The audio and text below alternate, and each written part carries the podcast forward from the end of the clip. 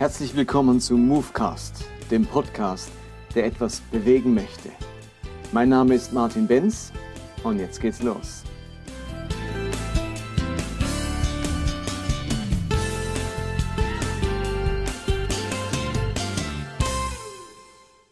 Willkommen zum Movecast Nummer 18. Ich habe mich ein wenig länger als üblich nicht gemeldet, weil ich relativ viel zu tun habe und äh, deswegen äh, nicht so dazu kam, wie ich wollte.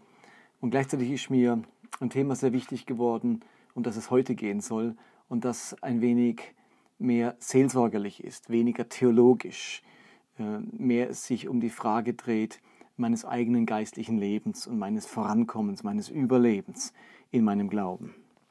Es geht mir heute um die Flughöhe unseres Lebens, geistliche oder menschliche Flughöhe.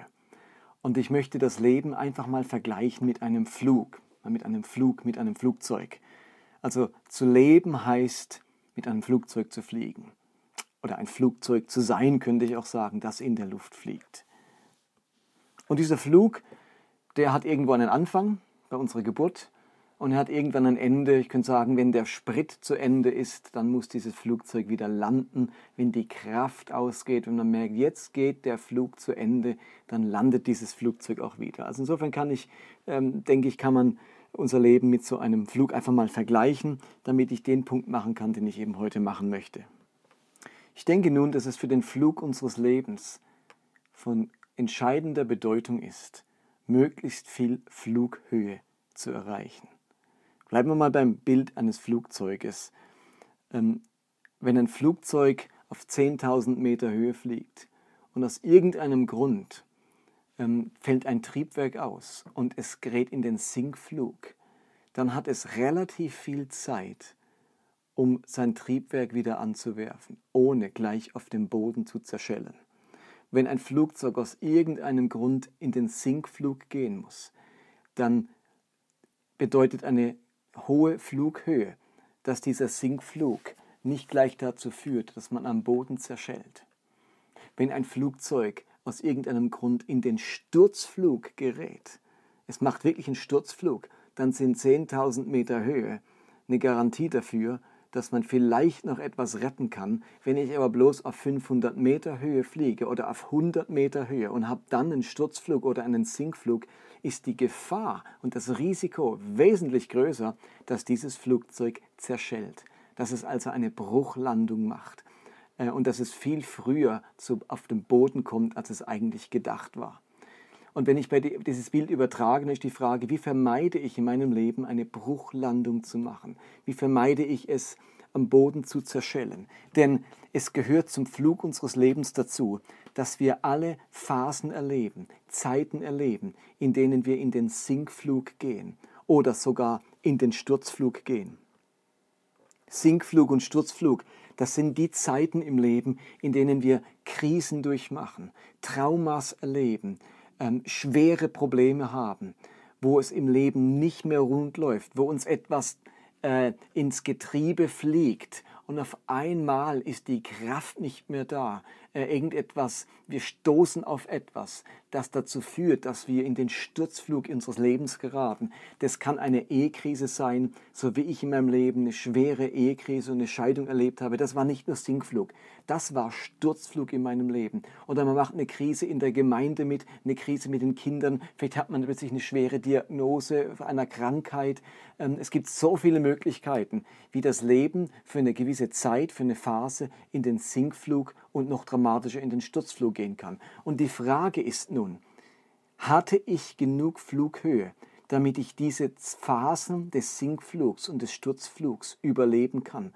Oder führt mein nächster Sturzflug oder Sinkflug dazu, dass ich am Boden zerschelle, dass mein Leben aufschlägt auf dem Boden der Realität. Also wenn ich das vermeiden möchte, wenn ich will, dass die nächste Krise, dass die nächste Schwierigkeit, die nächste Herausforderung, die so einem Sinkflug gleicht, ähm, dass ich die überlebe und dass ich da äh, nicht zerschelle daran, nicht zerbreche daran, dann muss ich dafür sorgen, dass mein Leben genug Flughöhe hat.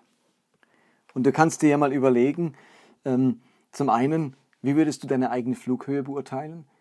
Bist du auf einer rechten Höhe angelangt. Du hast jetzt Steigflug über viele Monate oder Jahre hinweg und merkst, ich bin in einer Position im Leben, wo du aus relativ großer Höhe ähm, das Leben betrachtest und das Leben erfährst. Und wenn das dazwischen kommt, merkst du, du hast ein gewisses Polster, eben eine gewisse Höhe, ähm, eine gewisse Distanz zum Boden, ähm, zur Bruchlandung, sodass du mit einer gewissen inneren Zuversicht in die Zukunft gehen kannst. Und die andere Frage, wo man sich stellen muss, ist, ähm, wann hatte ich meinen letzten Sinkflug, Sturzflug? Ist mir die Erfahrung vertraut? Bin ich mir bewusst, dass kein Leben davon verschont bleibt, dass uns Gott das sogar zumutet, dass wir solche Zeiten im Leben haben, wo die herausfordernd sind, wo wir Probleme haben, äh, wo wir Sorgen haben, wo Dinge nicht mehr rundlaufen. Wer das nicht wahrnimmt, der verdrängt etwas ganz Entscheidendes in seinem Leben. Und nun habe ich mir Gedanken gemacht, was verschafft einem im Leben Flughöhe? Das sind die ganz entscheidenden Dinge.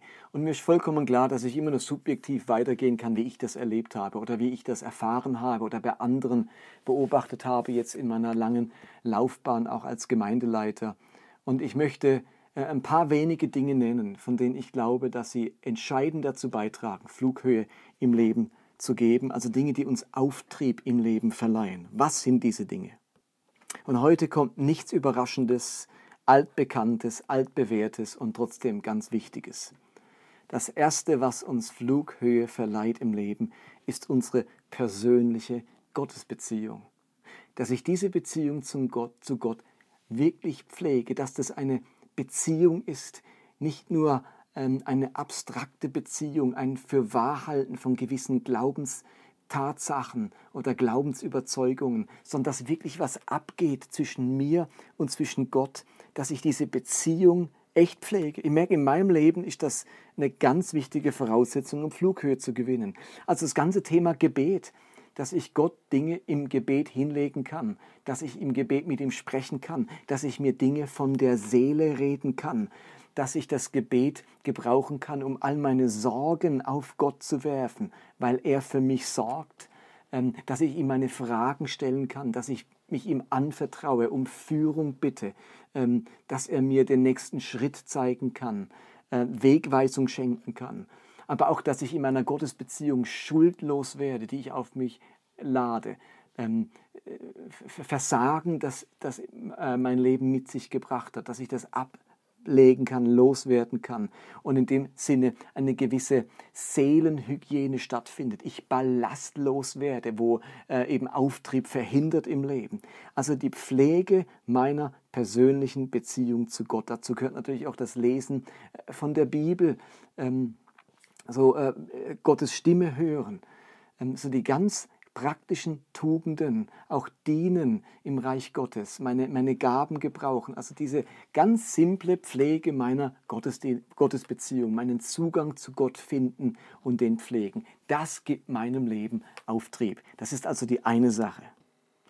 Die zweite Sache, das sind Menschen, die mir Auftrieb verleihen.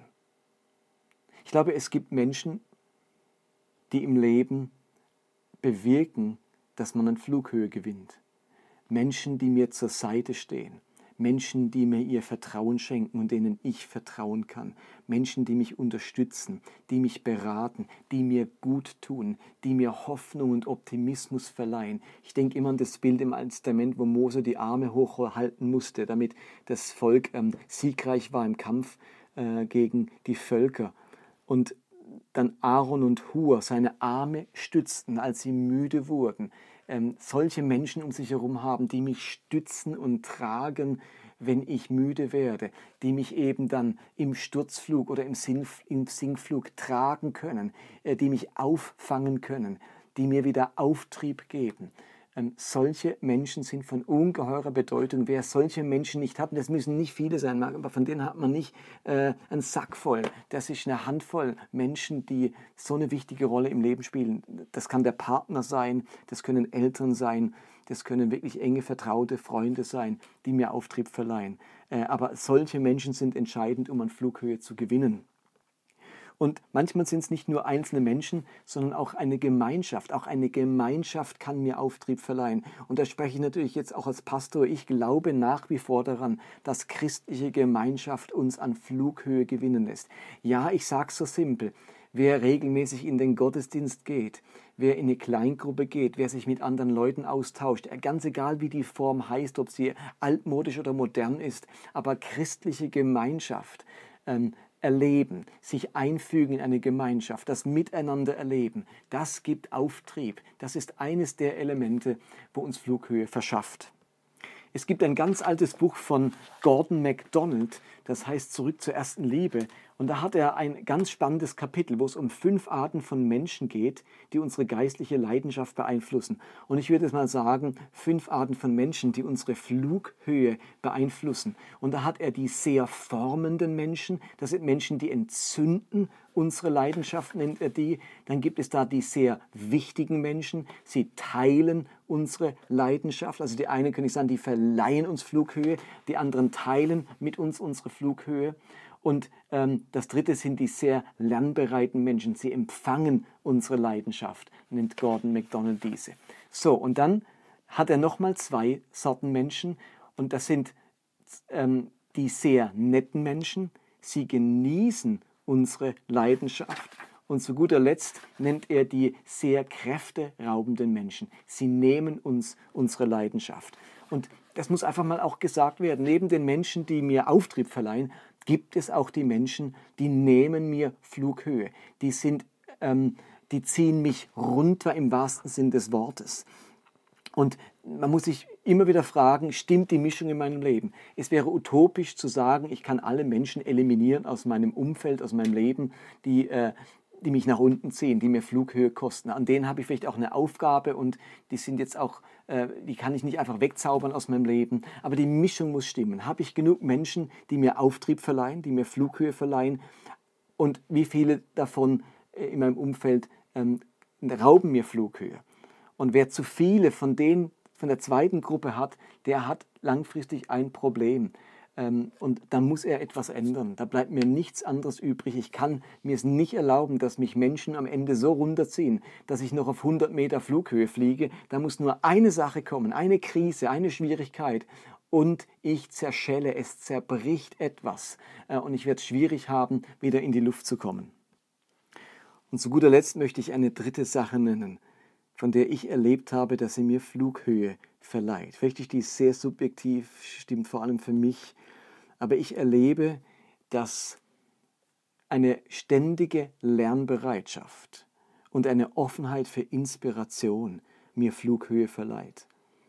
Also diese Momente, wo ich Inspiration erlebe, wo ich Aha-Momente habe, wo ich etwas lerne, wo ein Stück weit Licht kommt, wo vorher Finsternis oder Dunkelheit war, wo Klarheit kommt, wo vorher Unklarheit war solche inspirierenden Momente, die verleihen mir Flughöhe.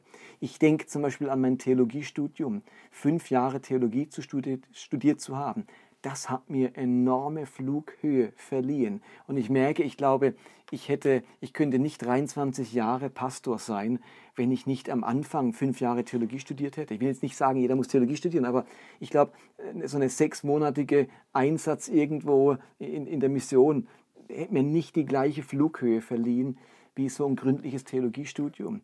Aber am Ende ähm, sorgt natürlich nicht irgendwann mal fünf Jahre studiert haben dafür, dass man genug Flughöhe hat. Es ist diese Einstellung, lernbereit zu sein.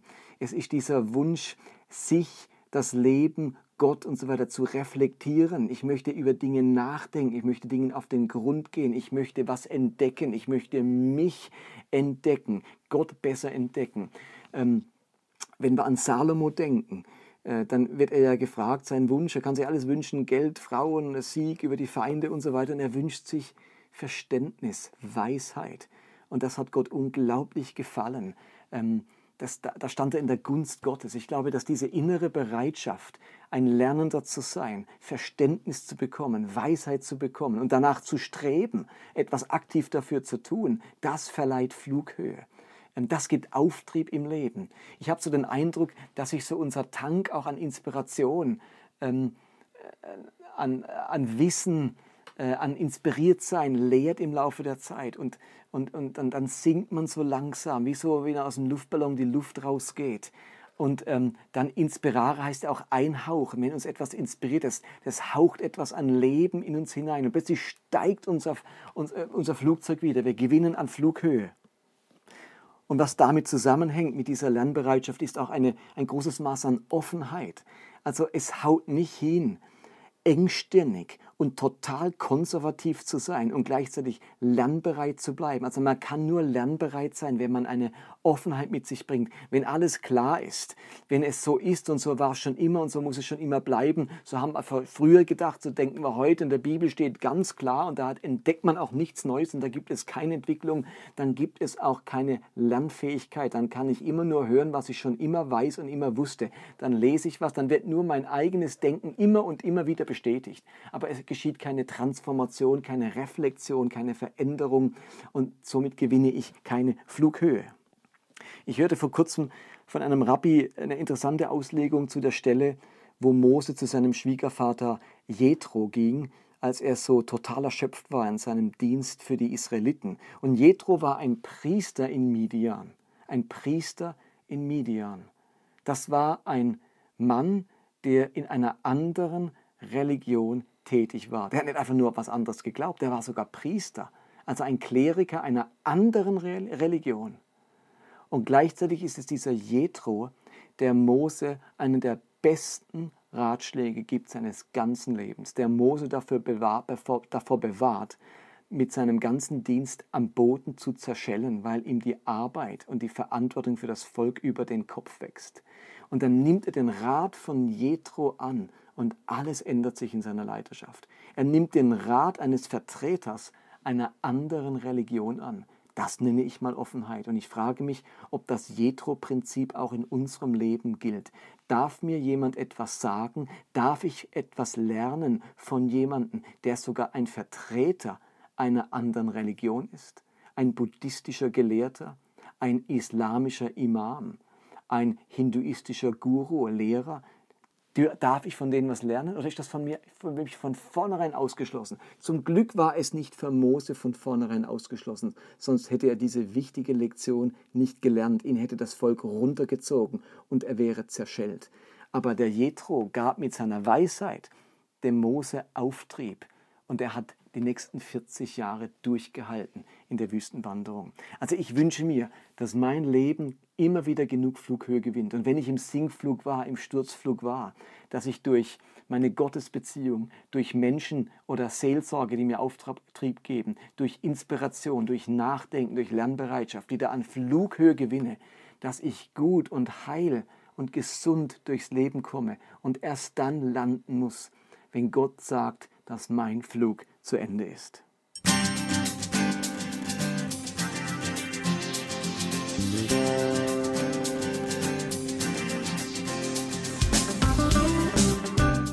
Das war Movecast für heute. Ich hoffe, dass es etwas bewegt in eurem Leben und in eurem Glauben. Ich würde mich freuen, wenn ihr mir Feedback gebt oder Kommentare hinterlasst, entweder auf Facebook oder direkt auf der Webseite des Podcasts. Und die lautet movecast.podbean.com. Ansonsten würde ich mich freuen, wenn ihr diesen Podcast teilt auf den sozialen Medien, auf Facebook oder Twitter oder Instagram oder wenn ihr ihn abonniert, entweder bei Podbean selbst oder bei iTunes. Ansonsten hoffe ich, dass wir uns nächste Woche wiederhören. Bis dann, bye bye.